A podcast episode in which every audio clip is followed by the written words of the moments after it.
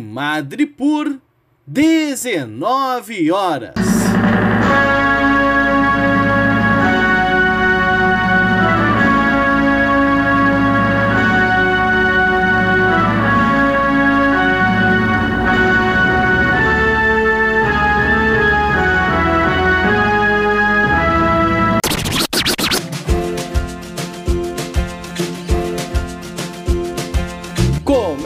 Agora a Voz das HQs.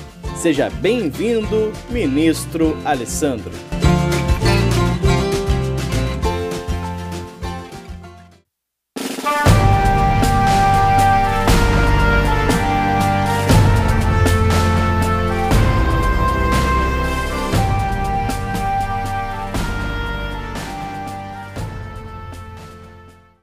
Oi pessoal, eu sou o Alessandro e hoje eu vou comentar esse quadrinho aqui, Jessica Jones, O Retorno do Homem Púrpura.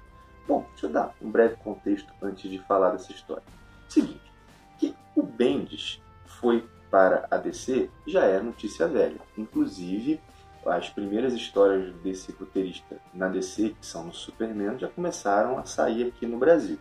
Acontece que os últimos trabalhos dele para a Marvel também saíram aqui recentemente, né? O final dos Defensores, o final do Homem de Ferro, Homem-Aranha Miles Morales e o fim da fase dele na Jessica Jones. Eu estou lendo esses trabalhos agora e comecei por aquele que eu julgo o melhor, né? mas o melhor, assim, de longe. Jessica Jones, isso aqui é o volume 3, tem como título, como eu falei, o Retorno do Homem Púrpura. Traz as últimas, assim, né? O finalzinho desse, desse retorno do Bendis a personagem.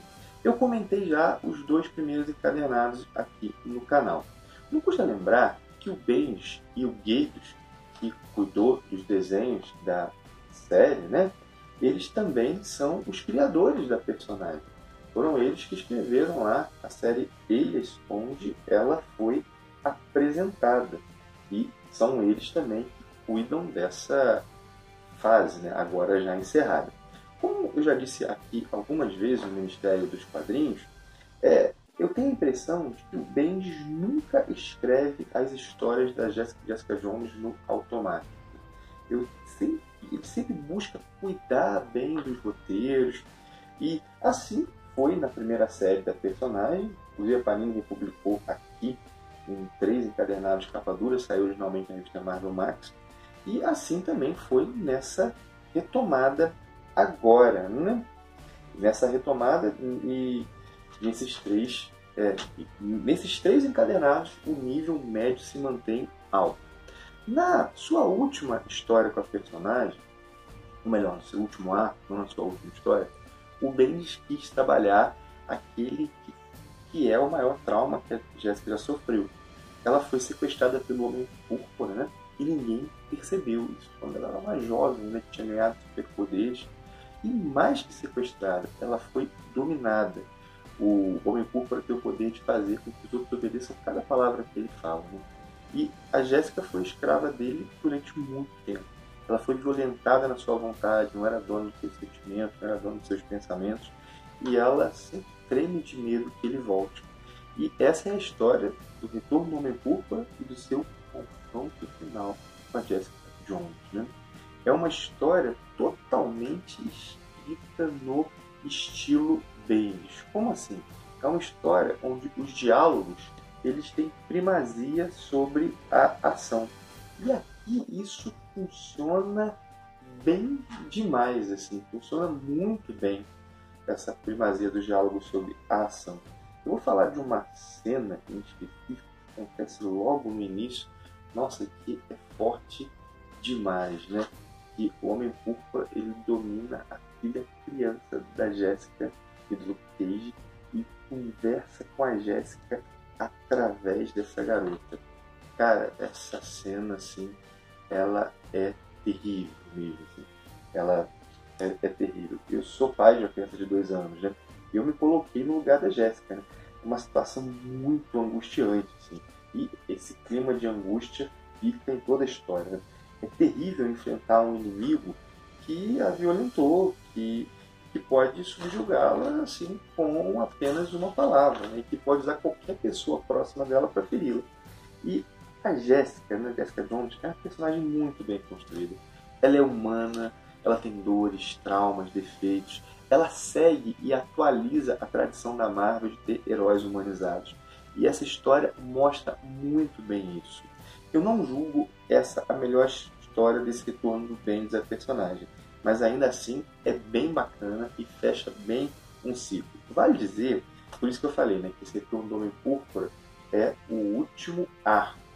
Nele nós não temos a, as últimas histórias. Por quê? Né? Porque as últimas histórias elas são histórias mais simples, histórias curtas, totalmente no estilo Bendis para personagem e que envolve ela resolvendo casos, assim, ela resolvendo problemas. Né? A Jessica Jones é uma investigadora que trabalha com casos relacionados a seres superpoderosos. E parte dessas histórias é sobre pessoas comuns afetadas pelos super-heróis. Por exemplo, né, essas histórias que aparecem aqui, tem uma modelo que se apaixonou por um super vilão, um super vilão classe B.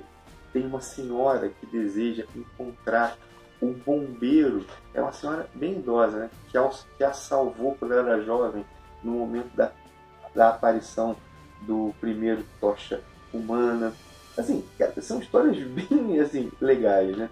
Com todas as diferenças, assim, a pode dizer que a, a Jessica Jones do Bendis tem um pouco de Marvel do Kurt Busiek. Né? Quem não leu Marvel vale a pena ler. Aquela história do Busiek no qual ele conta o, o, o, ponto de vista das pessoas normais sobre o universo Marvel. Né? A parte de um repórter, né? que é observador dos grandes momentos da Marvel, ele conta a história desse universo. Assim, né? E Jessica Jones também tem isso. Né? Também acaba contando um pouco histórias de pessoas que são pegas né, nesse universo de seres super poderosos, pessoas comuns, né?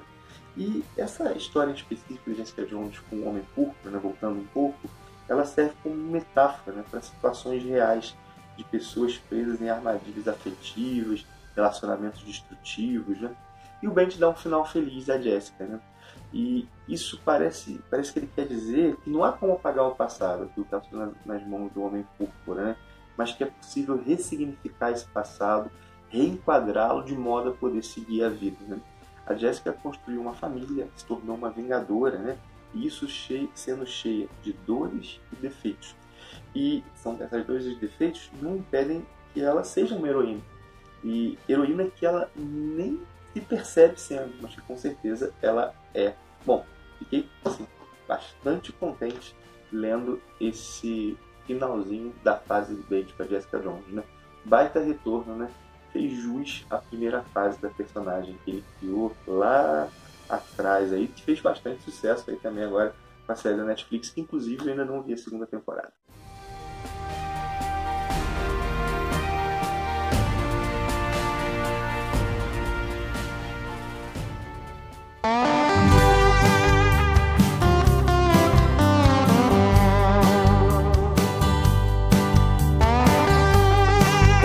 Ouviu A Voz das HQs, um produto do Ministério dos Quadrinhos.